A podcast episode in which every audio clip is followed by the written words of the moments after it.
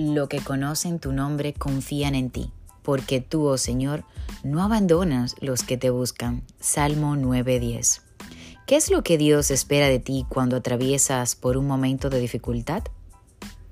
Cuando David escribió este salmo, estaba atravesando por un momento muy doloroso en su existencia, pero a pesar de ello agradecía a Dios consistente y conscientemente de que su vida estaba en manos de Dios, porque estando Dios en control, todo, todo, todo va a salir bien. Por eso, hoy al comenzar el día, refúgiate en los brazos de tu Padre Eterno Alaba a Dios. El rey está sentado en su trono. No te abandonó. No desesperes. Por el contrario, da gracias por todo porque esa es la voluntad de Dios para los que estamos en Cristo Jesús. Aleluya, aleluya. No desesperéis, dice la palabra de hoy. Medita en esto.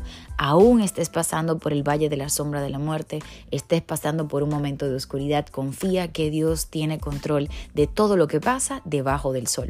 En este día yo deseo que tengas un maravilloso y bendecido día lleno de victoria sobre tu vida. Recuerda compartir este mensaje, ayúdame a llegar a más personas. Que Dios te bendiga rica abundantemente. Mañana nos vemos en el mismo canal.